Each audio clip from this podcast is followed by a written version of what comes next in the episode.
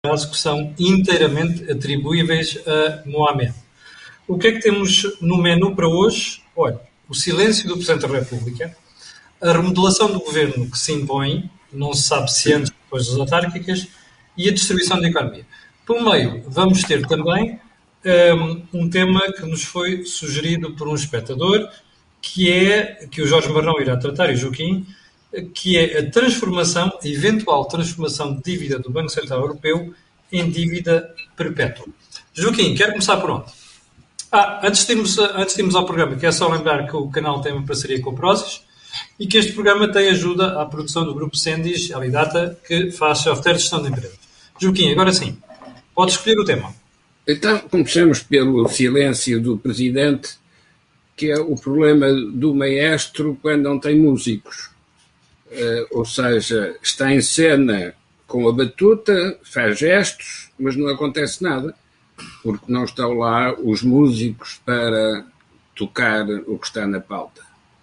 Ora, isso não é apenas uh, uma consequência dos músicos que chegaram atrasados ou que resolveram não ir à sala de concertos é também uma responsabilidade do próprio mestre, porque não preparou os músicos, não os organizou para estarem à hora certa a que ele chega para a sessão uh, de música.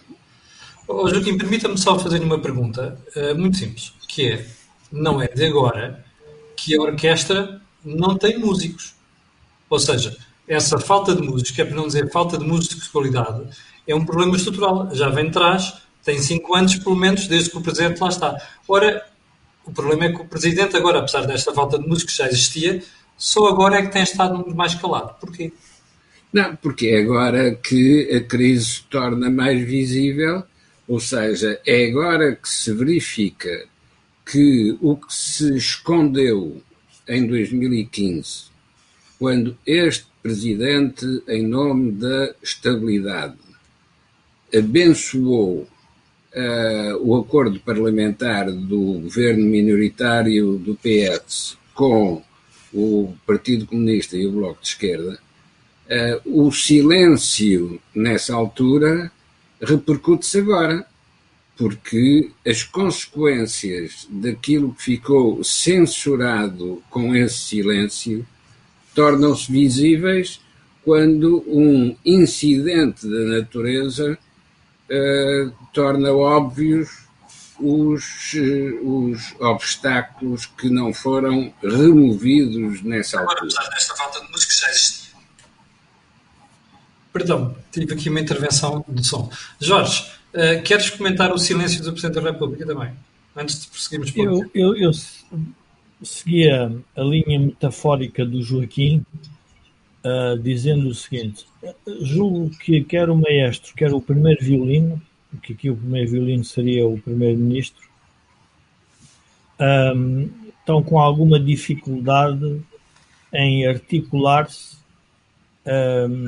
porque têm, têm muito público. Ou seja, nós estamos nos ensaios, estamos numa plena numa plena season de música, portanto o público está a assistir e, portanto, há alguma dificuldade em que eles se, se entendam sobre aquilo que, que tem que levar por diante, que é a resolução da crise, da crise pandémica. Ora, isso, isso leva a que o, o presidente, que é no fundo o maestro, tenha que ser muito cauteloso sobre aquilo que diz e que faz. Uh, e, portanto, eu julgo que este silêncio é um silêncio de ouro, porque é um silêncio uh, que obriga a que as despesas do que se está a passar sejam, na prática, imputáveis ao governo e o presidente está-se a reservar para os momentos que achar decisivos. Uh, nessa matéria, eu julgo que o Joaquim tem razão, ou seja, há uma, há uma, há uma crise que é severa e, e, e perante uma crise severa nós temos que ter o comandante em chefe com muito cuidado sobre aquilo que diz e sobre aquilo que faz. uh, percebemos que o movimento que houve pré-eleições incorporava o Presidente da República, mas também incorporava o candidato. Neste momento já não há candidato, só há Presidente da República. E, portanto, isso vai obrigá-lo, obviamente, a uma, um cuidado redobrado. Não estou a ouvir. Não estou a ouvir, Camilo. Jorge, uh, o que é que achas que vai acontecer com o aprofundamento da crise? Ou seja, como nós já, já percebemos que 2021 vai ser eventualmente tão mal, ou um bocado menos mal do que 2020, mas mal, e vamos ter um crescimento de falências, vamos ter um problema com moratórias, vamos ter aumento do desemprego uh, e, e, naturalmente, o rendimento dos portugueses. O que é que tu achas que vai ser, o que é que vai acontecer com este silêncio nos próximos tempos? Vai se manter, vai se agravar, o Presidente vai ter que intervir? Eu julgo que o Presidente vai intervir de uma forma muito mais cautelosa e mais silenciosa. Provavelmente o magistério de influência, que é característico do, deste regime semipresidencialista, vai ter mais relevância. E, portanto, o que nós vamos assistir não é provavelmente a uma, diria, um desentendimento na praça pública sobre o problema, é sempre um entendimento que tem que ser acordado previamente. Quando o líder da oposição, o Dr. Rio, pede ao Presidente, pediu numa entrevista que o Presidente fosse mais escrutinador, ah, eu julgo que percebo, percebemos esse, diria esse, esse objetivo, mas é óbvio que o Presidente vai ser escrutinador de forma muito diferente daquilo que provavelmente nós gostaríamos um, que fosse, que é na praça pública. Porque o que nós estamos a lidar é com uma crise sem precedentes. E, portanto, vemos, aliás, por toda a movimentação sobre a informação disponível sobre a crise está a ser, eu diria, gerida uh, forma cirúrgica para não alarmar, mas é óbvio que as pessoas já perceberam a dimensão do problema e, portanto, requer a quase todos os atores que tenham uh, muito mais prudência. Joaquim, esta gestão cuidadosa de crise acha que consegue escapar ao olho do cidadão comum?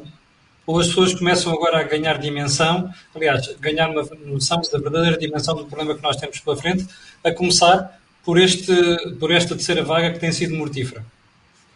Eh, não é só a terceira vaga, são também as eh, mutações do próprio vírus. Mas vamos ao tema que o Jorge colocou de uma crise sem precedentes. É verdade que com estas circunstâncias esta é uma crise sem precedentes, mas para quem exerce funções de responsabilidade política, esta é uma crise sempre possível, ou seja, devia-se ter preparado não apenas os hospitais uh, e, e, o, e o pessoal clínico, mas também o pessoal político, devia-se ter preparado o ambiente político para enfrentar uma crise deste tipo. Isso não se fez. Mas não se fez não é por incapacidade dos protagonistas. Não se fez porque desde 2015 se tinha decidido não analisar o que tinha acontecido até 2015 e designadamente até 2011. E não só os protagonistas estão comprometidos com esse silêncio inicial, como ainda agora, com uh, estes incidentes dos confinamentos, nem sequer os tribunais conseguem terminar o trabalho que permitiria voltar aos acontecimentos que antecederam 2011. Estou-me a referir em concreto ao julgamento uh, do. Se é que vai haver julgamento uh, do primeiro-ministro que estava em exercício até 2015. Mas, Joaquim, mas acha que esta situação que referiu agora, os tribunais não conseguem terminar o trabalho, isto quer dizer o quê? Quer dizer que quem está na justiça uh, não preparou o sistema? Ou quer dizer que isto é uma desculpa para não tomar decisões? O, o problema é que quando há um compromisso de silêncio, o primeiro que romper esse compromisso vai ser acusado por aqueles que ainda estão presos ao compromisso. E, portanto, a estratégia do silêncio é perfeitamente compreensível. Mas pior do que essa estratégia do silêncio que vem há vários anos atrás, há hoje uma dificuldade adicional. É que ninguém vai querer exercer o poder nestas circunstâncias. E, portanto, há uma convergência de interesses em deixar lá ficar os que já lá estão. Uh, estes, por sua vez, não podem optar por abrir uma crise política porque os compromissos inerentes à convergência de três partidos de apoio parlamentar não lhes permite entrar em período eleitoral agora. Como, por sua vez, o Presidente, nestes primeiros seis meses, não pode dissolver o Parlamento, nem sequer o exemplo de Jorge Sampaio pode ser aqui utilizado, porque não há o poder de dissolução do Parlamento. Portanto, deixe-me pegar num, num, facto concreto da semana passada para lhe perguntar se nós não estamos esperando uma intervenção uh, diferente do Presidente da República, uh, mas mais incisiva. Estou-me a reportar, por exemplo, à saída do Dr. Francisco Ramos, coordenador, coordenador da Task Force da vacinação. Os rumores que correm no mercado é que terá sido o Presidente da República a forçar a saída da pessoa. Acha que isto é um comportamento ou um modelo que poderemos uh, assistir nos próximos meses? Nos próximos Oh, Camilo, mesmo que o Presidente da República decidisse fazer uma coisa desse tipo, não lhe servia para nada. Porque a questão de fundo é o que é que se vai fazer depois de terminar esta crise sanitária não é com certeza voltar ao modelo anterior. Ora, o que o Presidente da República podia e devia fazer era, nesta altura, estar a promover os debates entre partidos políticos sobre o que é que vai ser a fase seguinte. Porque não se sabe quando é que esta fase termina.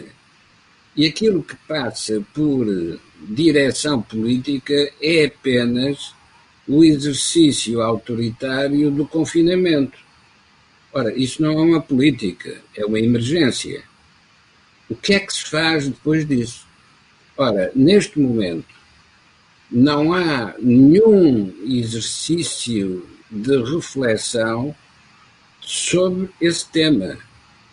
Eh, como se viu, aquele projeto uh, do Costa e Silva, já uh, só o próprio é que fala dele.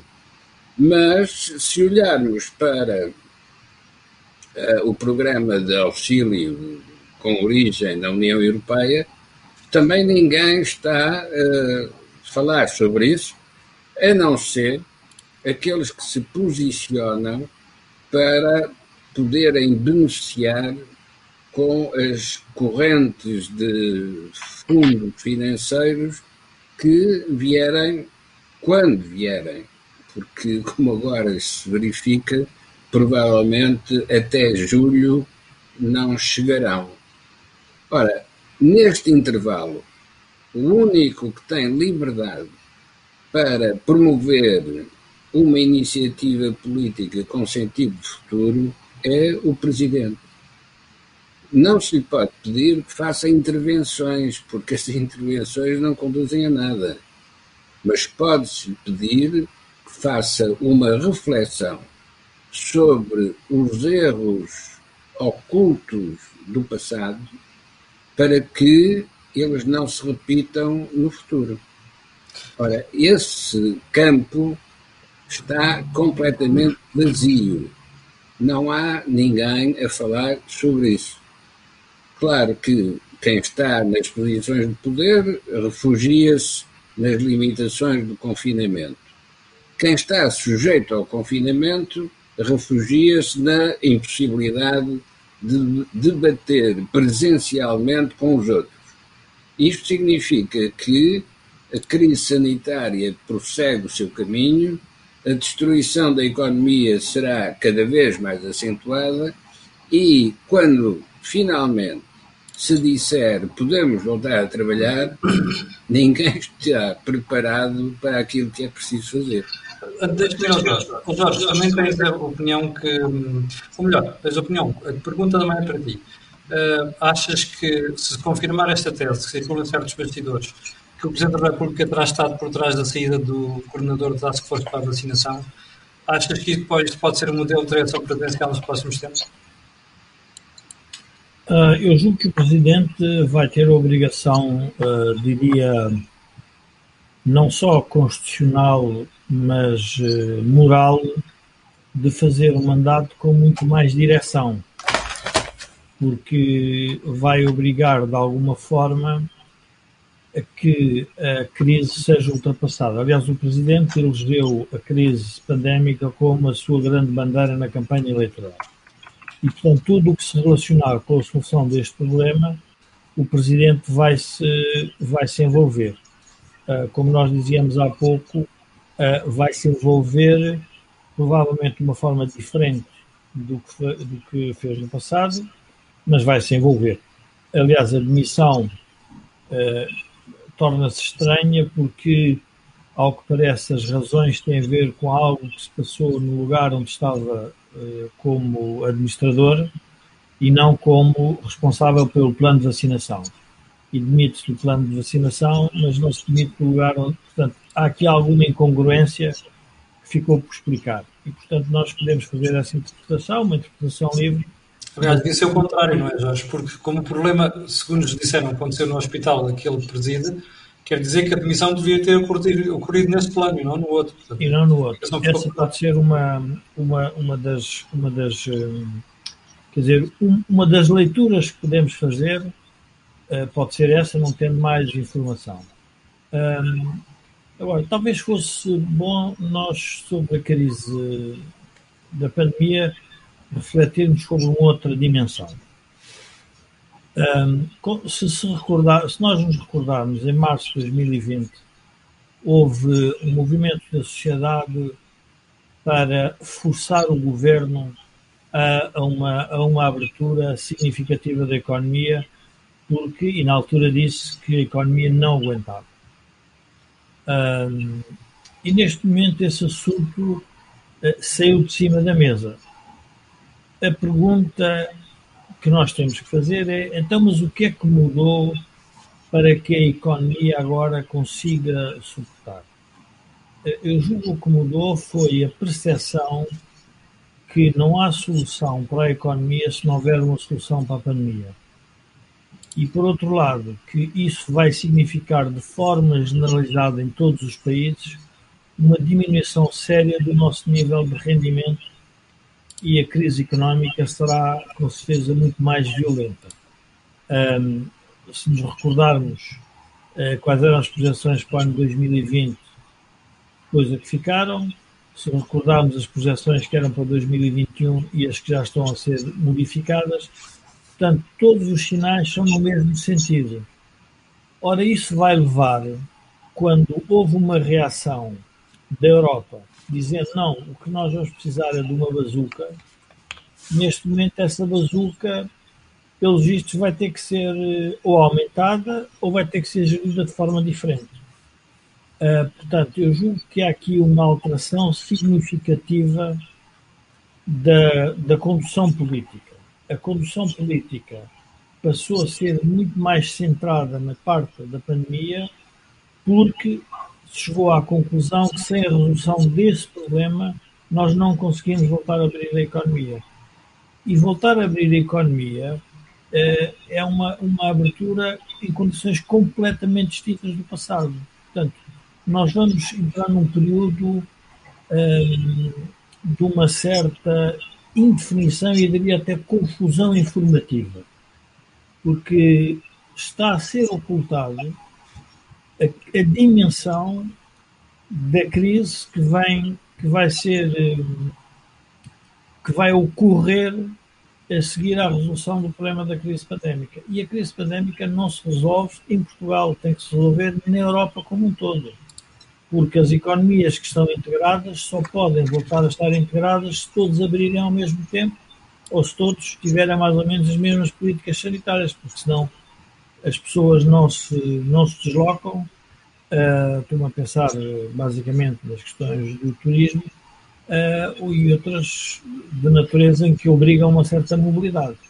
Portanto, julgo que há aqui uma alteração significativa, na minha opinião, da leitura que da leitura que tu dizias o... agora tu dizias agora que a situação está a ser a verdadeira situação está a ser ocultada dos portugueses não é estranho nós temos uma sociedade supostamente livre temos uma imprensa livre temos uh, opinion makers, temos analistas, todos os dias botam faladura.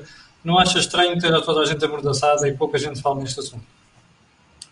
Não, eu julgo que a imprensa, a imprensa tomou partido uh, relativamente a uma ideia que era, no fundo, era como se estivéssemos numa guerra e nós temos que ter uma noção patriótica de defesa do território nacional contra um vírus uh, pandémico eh, que não se pode chamar chinês porque não convém, mas pode chamar brasileiro ou inglês de acordo com as, as conveniências. Portanto, a partir do momento em que a imprensa se posicionou dessa forma, agora tem dificuldade em fazer o relato dos problemas que estão a ocorrer.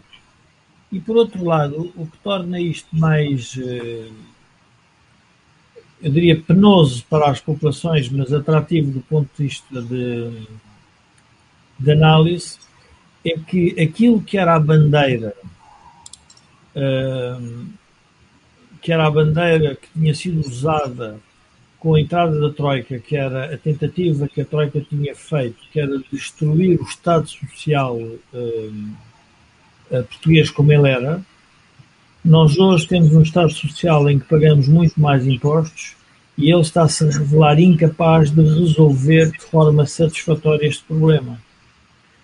Portanto, é, é uma, eu diria que é uma, é um grande azar dos Távoras eh, relativamente a esta crise. Joaquim, eh, deixa-me voltar a... bandeira, tudo, tudo aquilo que foi a bandeira do ataque que tinha sido feito uh, ao governo de Passos Coelho e da Troika, agora está-se a revelar como parte do problema e não parte da solução. Uh, Deixa-me voltar, deixa voltar ao Joaquim, para lhe colocar uma questão que tem a ver com o que estavas a dizer.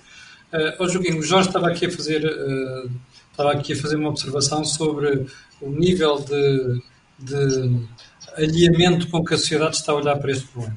Uh, e estamos a falar do, da distribuição da economia, uh, estamos a falar deste problema que surgiu na saúde. Uh, é que acha que a sociedade não se mobiliza em torno destas questões?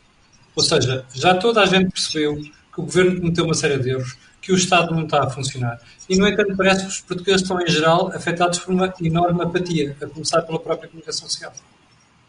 Oh Camilo, a minha perspectiva não é, uh, nesse, não é seguindo essas linhas, é seguindo uma linha completamente diferente. O que é que está a acontecer aos programas políticos dos partidos?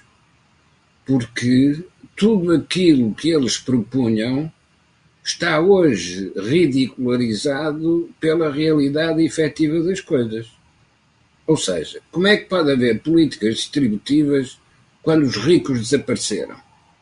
Hoje só há pobres. Portanto, como é que se distribui de pobre para pobre? realmente não é uma perspectiva animadora. Mas uh, a verdade é que ninguém está a procurar reformular as propostas partidárias para as ajustar àquilo que vai ser a realidade depois da crise sanitária. Nós o que vemos são pequenos ajustamentos. Por exemplo, as negociações na TAP, que me fazem recordar as negociações do fim del desnave aqui na Margueira. Também era um bastião do sindicalismo revolucionário. De lá saíram vários partidos revolucionários E de facto, no fim, o que é que aconteceu? Transferência para Setúbal e continua a trabalhar sem nenhuma agitação. O que é que aconteceu na TAP? Também era, eh, digamos, a, a, a parte nobre do sindicalismo, a, digamos, a, a, forma mais evoluída de distribuição de rendimentos, porque efetivamente geravam ou receitas ou tinham possibilidade de gerar dívida. Hoje, o que se verifica é que o tal efeito da crise sanitária implicou uma brutal compressão daquilo que era a escala e a dimensão da empresa.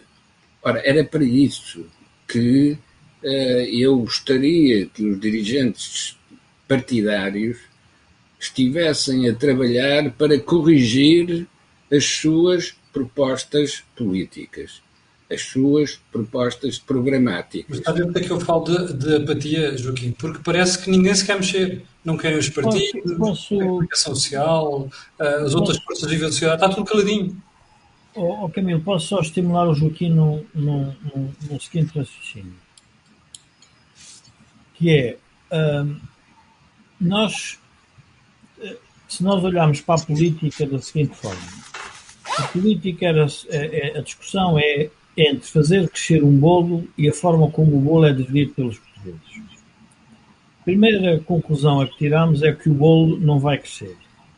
E a forma como está a ser dividido, também já se tentou todas as, as, as fórmulas possíveis e chegou-se à conclusão que há sempre uma certa insatisfação como o bolo está a ser dividido.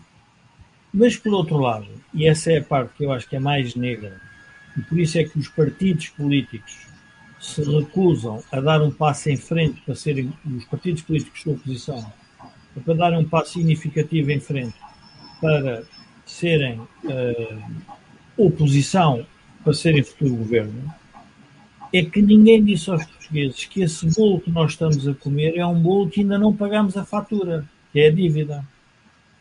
Portanto, nós temos um problema que é, temos um bolo, mas o que vamos distribuir desse bolo para os portugueses daqui a um ano ou dois é mais dívida, não é mais bolo.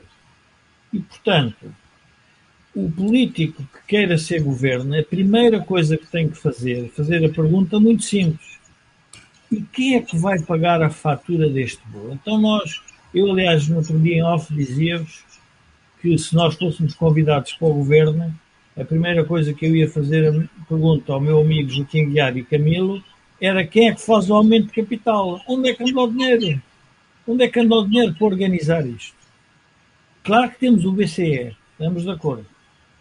Mas o BCE é uma panaceia até certo ponto. Há coisas que o BCE não vai conseguir fazer, que é reformas na sociedade. Pode, pode levá-las a que elas aconteçam, mas não vai conseguir fazer isso. Portanto, eu julgo, Joaquim, que é muito difícil para, e aí estou de acordo, quando diz era importante que o Presidente começasse a chamar os partidos para lhes perguntar, meus senhores, o que é que os senhores têm a dizer e oferecer ao país para a resolução deste problema. Isso eu estou de acordo. Eh, e peço desculpa pela interrupção, Joaquim.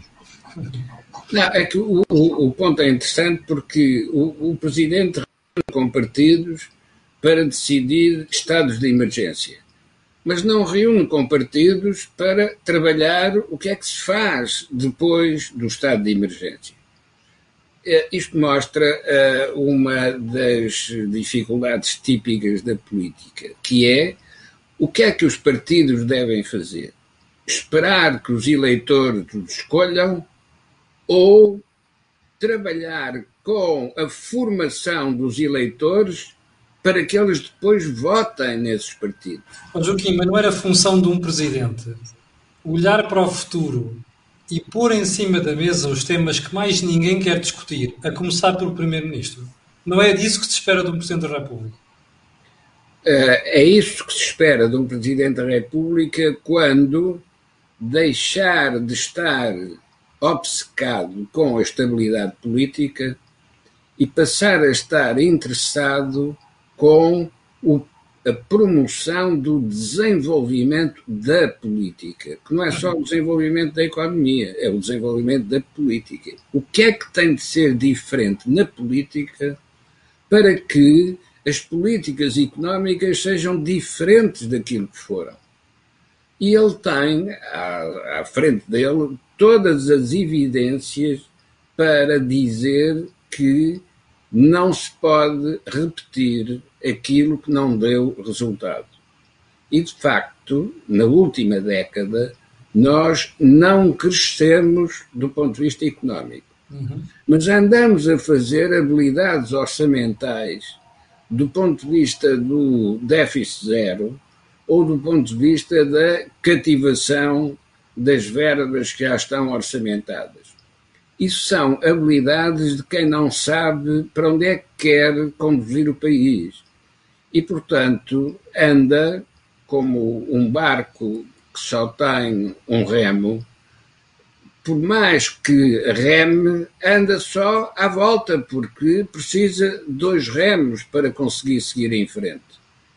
Ora, esse tipo de situação uh, não tem internamente alternativa que seja gerada pelos próprios partidos. É preciso que alguém dentro do sistema institucional possa desempatar aquilo que é o impasse atual. Esse alguém é o Presidente da República. Portanto, o Presidente da República não tem que forçar nem remodelações de governo, nem uh, recurso a eleições antecipadas. Mas a questão aqui da remodelação do governo, quando eu falava no início do programa, não é saber se o Presidente da República deve ser o catalisador desse, dessa remodelação, não é isso. A questão é outra.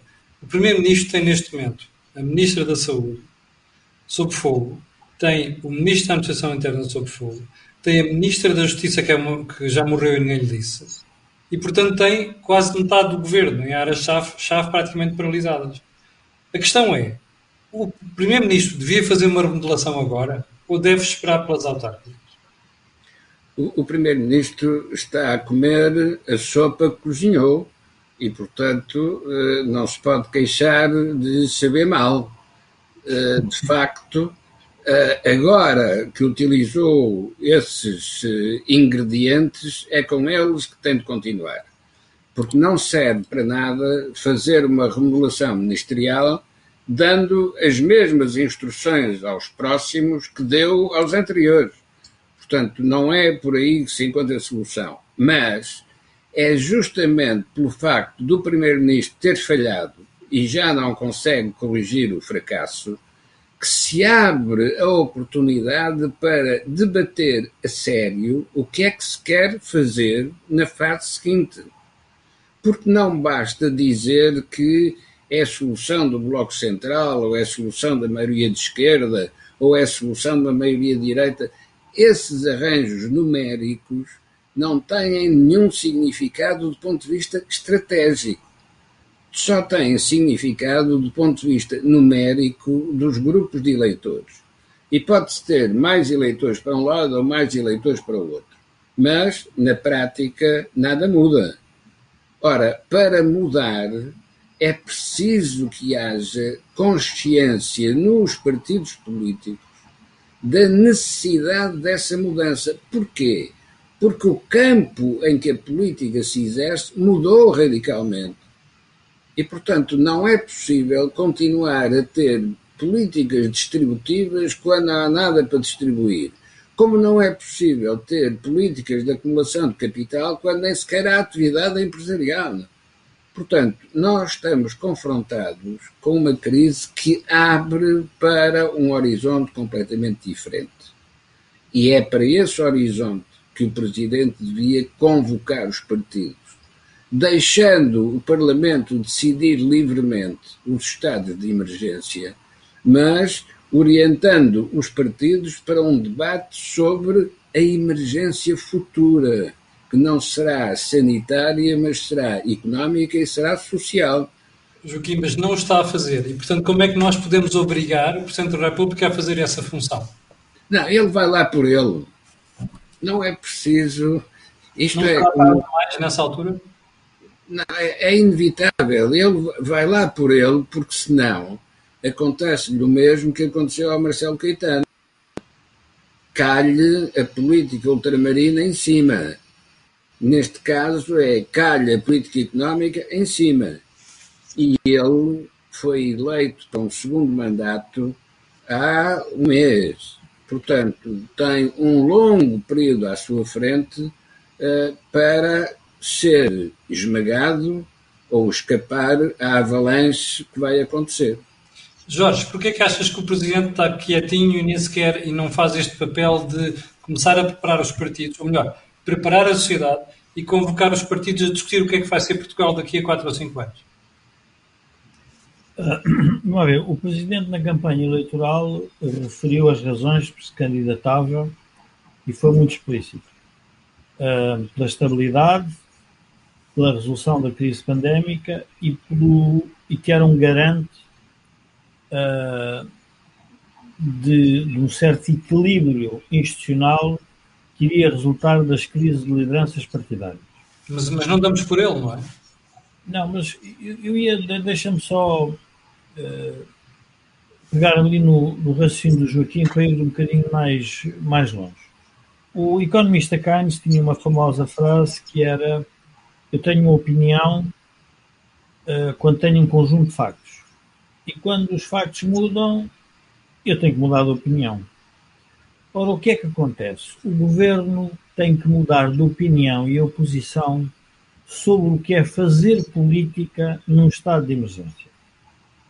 E o governo ainda não se capacitou dessa, dessa ideia montou uma campanha mediática para continuar com as mesmas bandeiras, quando o problema requer outro tipo de políticos, outro tipo de política, porque estamos numa situação verdadeira de emergência nacional. E, portanto, não vale a pena fazer um arranjo que foi feito por este governo, que era nas áreas sociais, uh, do Estado Social, na educação, uh, e na saúde ministros mais extremados à esquerda para terem no fundo o Bloco e o Partido Comunista uh, a apoiar e depois ministros mais, diria, mais socialistas, sociais-democratas de esquerda, como na economia, ou ministros mais tecnocráticos e que sabem que têm que cumprir as regras de Bruxelas, foi o caso de Mário Centeno e agora o caso de de João Leão. Ora, o, o governo em si tem um bocado original perante a emergência. Foi desenhado para fazer uma gestão de uma geringonça em que não havia emergência. Ora, o que nós estamos, o que, as pessoas estão a dizer, e não é por acaso que nós estamos a insistir no papel do presidente. Nós estamos a insistir no papel do presidente porque o governo está impossibilitado de fazer o raciocínio fora, diria, daquilo que estava habituado. É, é um governo, diria, errado, no sentido em que mudaram de tal forma as circunstâncias que o primeiro-ministro teria a legitimidade para mudar o governo sem ser um sinal de fraqueza. Qual é o problema? O problema é que se começa a mudar os ministros, começa a oposição a demonstrar um sinal de fraqueza. Ora, a pergunta é: Alguém quer ir governar um país na situação atual como ele está? Ninguém quer ir governar um país assim. Porquê? Porque isto é, um, uma, é uma cartar de responsabilidades e tem que, e tem que, e tem que e há pouco o Joaquim referiu uma coisa muito importante, que é é preciso conquistar a opinião pública para governar um país de forma diferente numa situação de emergência. E a pergunta é quem é que vai fazer isso? E ninguém tem coragem de o fazer. Porquê? Porque a opinião pública ainda não está preparada para isso. E, portanto, eh, não é por acaso que nós estamos a socorrer do Presidente como a figura garante do nosso do regular funcionamento das instituições. Porque quando nós pensamos, mas é o que é que significa regular funcionamento das instituições? É o que o Presidente entender. Se o Presidente acha que o país está a funcionar bem, então não faz muita coisa se entender que está a funcionar mal, então tem que pressionar.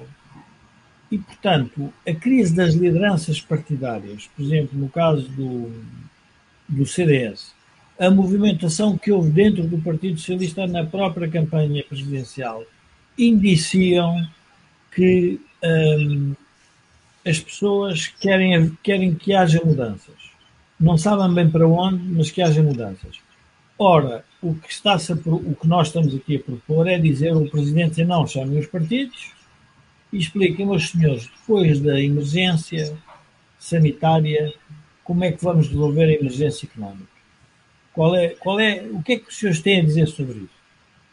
E nessa altura, aquele valor essencial que o Presidente referiu, que era o da estabilidade, vai ser posto em causa. Porquê? Porque a estabilidade significaria como se o mundo rolasse de forma normal. Ora, o mundo mudou 180 graus, quer dizer, não foi muito rápido. E o mundo mudou, em, não foi só em Portugal, foi em, em todo. Um bom sinal. Vejamos o caso italiano. O caso italiano é ir buscar uma pessoa com um perfil completamente distinto, em que os partidos tiveram que se o Sr. Salvini a apoiar um tecnocrata. Oh Jorge, mas não é a solução, não é? Não é a solução. Primeiro que a Itália ainda a fazer isso há vários anos já. Em segundo lugar, como tu reparaste, como vai... Não, eu não digo que é a solução. Vai-se ao lado do Sr. Draghi agora. Mas daqui a um ano ou dois vão correr com ele porque as políticas que ele vai ter que implementar não são de agrado dos partidos. Mas, ó oh, oh, oh, Camilo, mas essa é a cegueira partidária. Os partidos não querem ter responsabilidades significativas em termos de uma crise uh, com uma dimensão como desta, porque isso pode destruir o partido. Porque o partido vai ter que tomar decisões em que os eleitores e os membros do partido não estão de acordo. E, portanto, o que faz é cria uma, uma, uma almofada. Vamos lá ver, é uma, eu diria que é, não é o idiota inútil, neste caso é o idiota útil. Uhum. Vai para lá para saber que vai ser corrido. Mas quando é corrido, o país está resolvido. Mas quem é que fez isso? Epá, não fomos nós. Nós só apoiamos porque não havia alternativa. Não conseguimos encontrar entre nós alternativa. Deixa-me deixa voltar ao, ao Joaquim, para lhe colocar uma questão. O Joaquim não estava na agenda, mas uma vez que o Jorge falou nisto, como é que viu esta última crise no CDS? Bom, o, o, o problema é que é uma, é, uma, é uma crise aguda sem conteúdo. Isto é, dói, mas não se sabe porquê, nem qual é a origem da dor. Portanto, na prática, aliás, ficou tudo como estava, o que significa que, na prática, aquele uh, debate não serviu para nada. Mas é um exemplo que eu posso usar para clarificar aquilo que eu acho que o Presidente poderia fazer. Nós já tivemos na nossa história política um caso idêntico ao de Mário Draghi. Foi quando, num governo de iniciativa presidencial, o Presidente da República propôs o Nobre da Costa. Lembro-me, sim, senhora. E havia a garantia de que partidos em número suficiente iriam apoiar Nobre da Costa. No momento da votação, afinal, essa garantia desapareceu e o Nobre da Costa caiu. Ora, isto quer dizer o quê? Que antes de arranjar um Nobre da Costa ou um Mário Draghi, é preciso que o Presidente trabalhe com os partidos para que a solução que for apresentada seja aceite por esses partidos. Ora, isso só acontece quando os próprios partidos tiverem a consciência do que é a sua vulnerabilidade, se não se ajustarem suficientemente depressa àquilo que é a mudança das circunstâncias. E, portanto, os debates que o Presidente pode promover não estão sujeitos a um prazo limite. Podem durar o tempo que for necessário mas será mais útil fazer isso do que fazer conferências de imprensa ou discursos ao país. Porque é trabalhando com os músicos que o maestro consegue preparar a orquestra. E neste momento nós não temos nem músicos, nem instrumentos, e até agora o maestro ainda não apareceu. O que é mais simples é arranjar a batuta para o maestro. Foi isso a eleição presidencial. Já tem batuta, já tem legitimidade. Agora, o que é que quer fazer com ela? Ficar à espera que os partidos lhe venham fazer as propostas? Ah, então pode ficar à espera os cinco anos do mandato porque não aparecem as propostas. Mas, mas seguindo a lógica do maestro Joaquim, eu, eu gostava de, de, de introduzir aqui um elemento. O problema é que o público foi convidado a assistir a um concerto de Beethoven, mas o concerto que vai ter que ser, que vai, vai acontecer é de Mozart, e o público vai se revoltar. E por isso é que não percebe que é que aquele maestro e aqueles músicos servem para as duas coisas. Então não vai dar, ou seja, os músicos estão com a pauta errada. E portanto, nós temos um problema realmente concerto, para além de estarem todos confinados, ou seja, nem se poderem juntar na mesma sala. E portanto, há um problema de pauta, há um problema de músicos que não sabem tocar aquele, aquele compositor e, portanto, aquela pauta também tem um problema. O Joaquim está a dizer é o seguinte: pede-se ao maestro, faz favor, de, faça um acordo sobre a pauta que vai existir e depois vão surgir os músicos necessários para executar essa pauta. Ora, nós estamos a querer fazer ao contrário. Nós estamos a querer é que sejam a própria orquestra a parar com aquela pauta, mudar de pauta e usar os mesmos músicos. Eu acho que vai ser difícil. Oh, Jorge, agora a tua opinião sobre o que se passou com o CDS. Não, o que se passou com o CDS eu acho, é, é, muito é sintomático do problema que o país eh, que o país atravessa. É normal os partidos terem disputas sobre correntes ideológicas uh, internas. Mas o que aconteceu ao CDS uh, aconteceu aquilo que eu e o Joaquim já vínhamos falando há algum tempo, que era a questão da reconfiguração política do regime em consequência da Troika. Os partidos iriam que se ter ideologicamente alinhar. Com a chegada do Chega à política baralhou, eh, se quisermos, o posicionamento ideológico de todos os partidos, sendo um, um partido uh, antissistema, e um partido antissistema basicamente é um partido que traz ao de cima o descontentamento geral da população e faz um discurso uh, de, de, uma certa, uh, diria, apreciação do que as pessoas têm feito sobre o que é que está a passar na política e baralha o sistema político tradicional. E, portanto, o CDS teve que fazer essa, diria, essa. foi obrigado a fazer essa depuração. A pessoas mais liberais, mais conservadoras, mais democratas cristãs. E a pergunta é qual é o momento em que nós temos que nos definir. E foi escolhido este momento. eu julgo que o país, não sei como é que interpretou em forma geral o movimento, mas o Joaquim deu a expressão certa. É uma, é, doeu muito ao CDS, doeu muito às pessoas do CDS, mas o conteúdo não pareceu ser muito relevante. Não se pareceu ser relevante por uma razão, porque aquilo que nós estamos a tratar é de uma emergência nacional e estar a fazer uma disputa partidária sobre um partido que não se une para. É um erro, é um erro. Muito mais. As pessoas vão fazer uma interpretação, Sim. na minha opinião, um, provavelmente pouco favorável ao que se passou. Bom, deixem-me para o final, deixei propositadamente a questão uh, do BCE e da conversão da dívida que lá está estacionada, uma dívida perpétua. Nós temos a vantagem, já desde o ano passado, estarmos a discutir isto sistematicamente aqui no Think Tank, uh, pela mão de Joaquim Aguiar e tu também, Jorge. Uh, queria começar pelo Joaquim.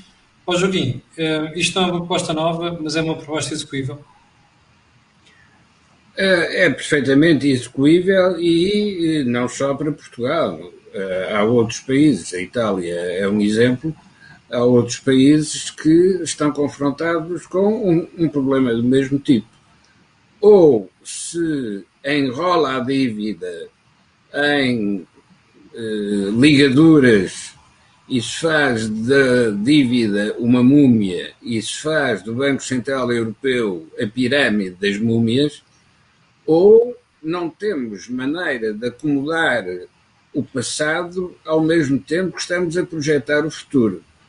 A ironia da história é o facto de Mário Draghi poder vir a ser, ainda não está garantido, mas poder vir a ser primeiro-ministro de Itália, quando foi o governador do Banco Central Europeu. Portanto, é o dono da pirâmide que tem que decidir o que é que faz com as múmias que lhe vão pôr à porta.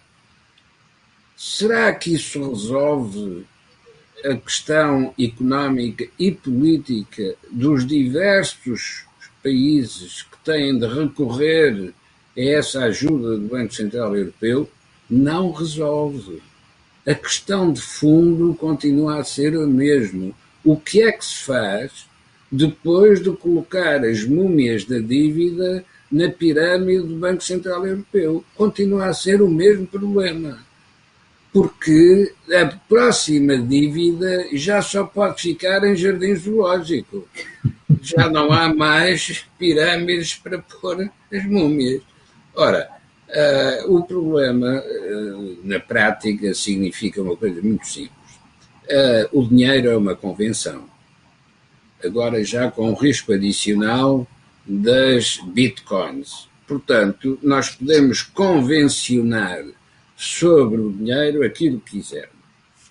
Não altera em nada o problema real da economia em concreto, que a moeda pode disfarçar, mas não pode esconder definitivamente. Isto é, a economia não pode ser mumificada e colocada numa pirâmide.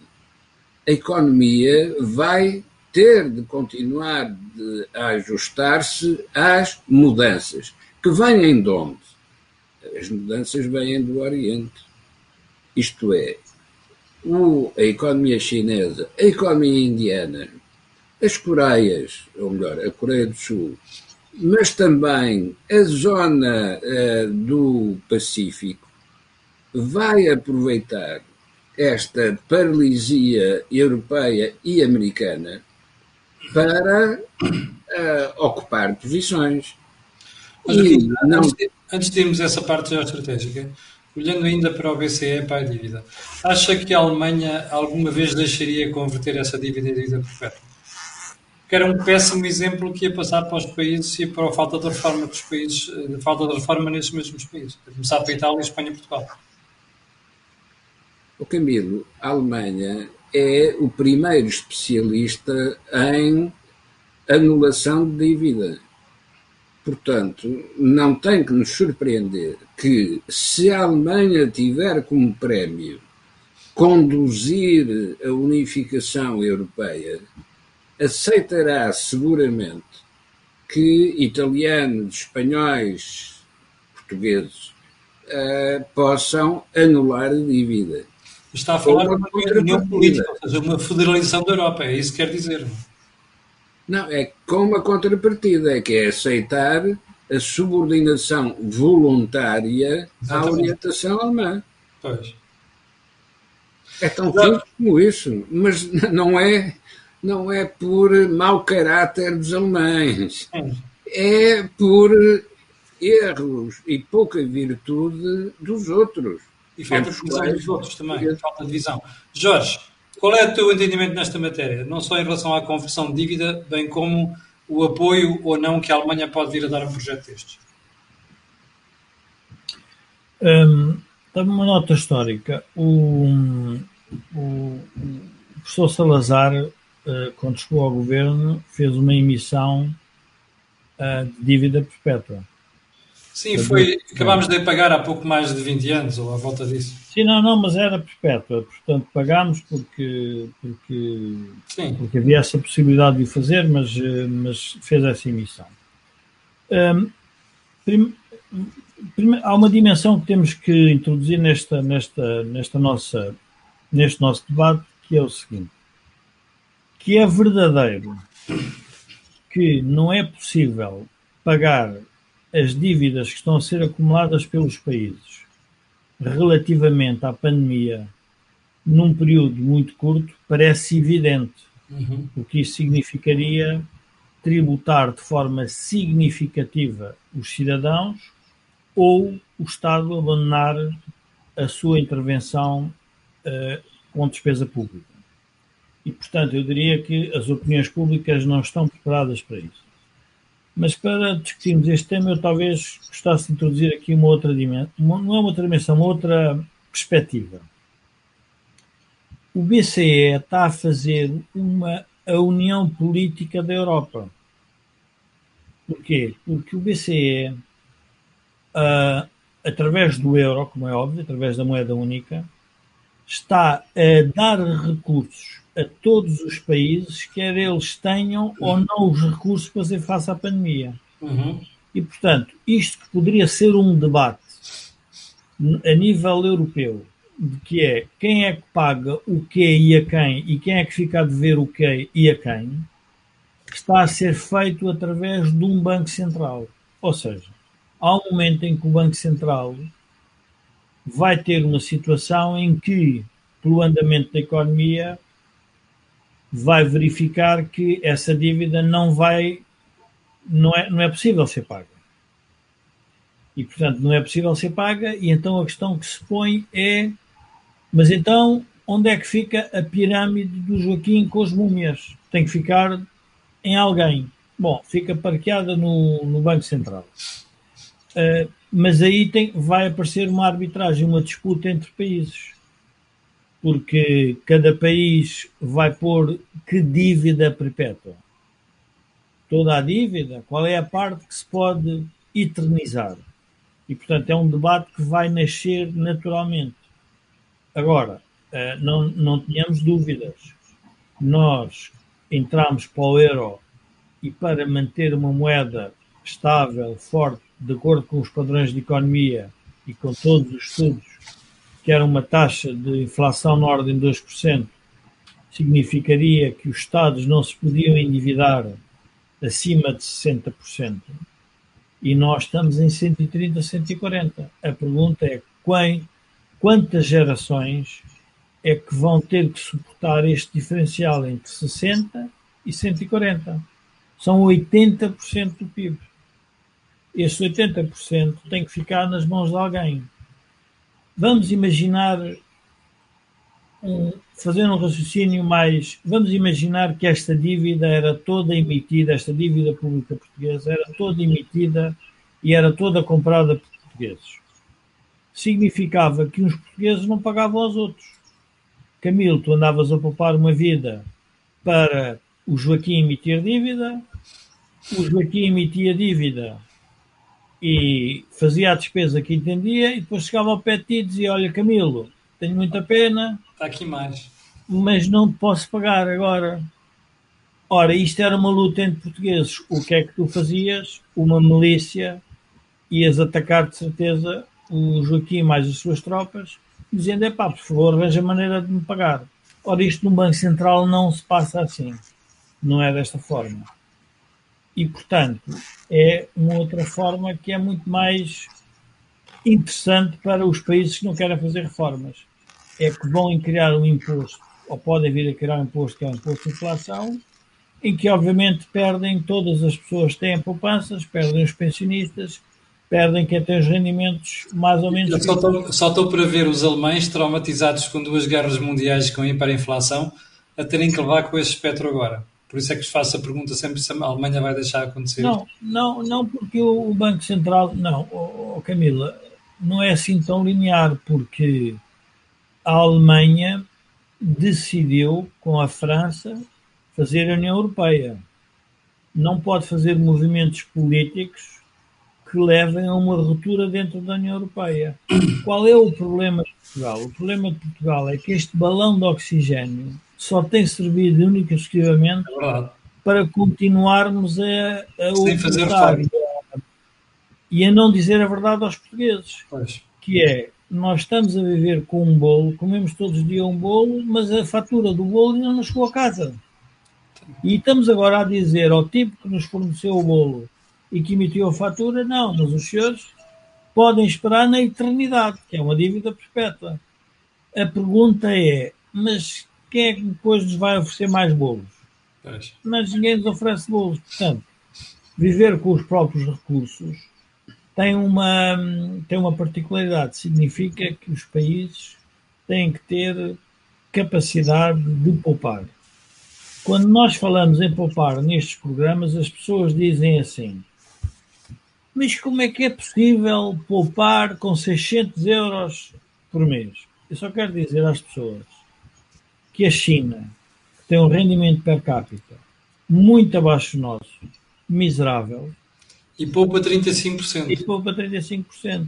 E Pois é. porquê? Porque a China não tem o Estado social que nós temos, apesar de ser um país comunista e socialista, em que muitos dos nossos políticos se revêem, na prática não tem Estado social nenhum. As pessoas morrem sem ter acesso a hospitais, não têm as pensões que nós temos e, portanto, as pessoas fazem o quê? Fazem a poupança. Ora, nós tiramos essa responsabilidade. Deixem-me só dizer uma coisa que ontem ouvi e que pareceu interessante para este debate. Tens 35 segundos. O problema das sociedades atuais e da política atual é de ter puxado tanta responsabilidade para o coletivo, que é para o Estado, que as pessoas se tornaram individualmente irresponsáveis. E, portanto, ninguém quer saber do valor do jantar. Porque se eu não vou pagar, Porque é alguém vai pagar. o valor do jantar? Exatamente. E, Bom, portanto, esse é o problema que nós temos na sociedade como um, como um todo. chegamos ao final do programa de hoje. Quero agradecer ao Jorge e ao Joaquim a excelente contribuição que deram para tentarmos perceber estas questões. Uh, quero lembrar às pessoas que uh, o canal tem uma parceria com a Prozis e que este programa tem vindo à produção do Grupo Sendis, Validata, que faz software de gestão para empresas. Às 2.600, não, 2.800 pessoas estavam em direto há bocadinho. Eu quero agradecer a sua paciência e quero pedir a estas pessoas aquilo que peço sempre, que é, é aquelas, estas que vão, as que vão ver o programa, que é colocarem um gosto, fazer partilha nas redes sociais, também não sabe porquê. Não? é? Aquilo que houve aqui não vem mais jeito nenhum. Não esqueça que esta semana ainda vamos ter o Mel Talks, eu e o Jorge vamos conversar com o Miguel Paiás Maduro na quinta-feira pelas 18 horas. Quanto a nós, daqui uma semana estaremos de volta e eu, pessoalmente, amanhã às 8 da manhã, voltarei aqui ao contacto consigo.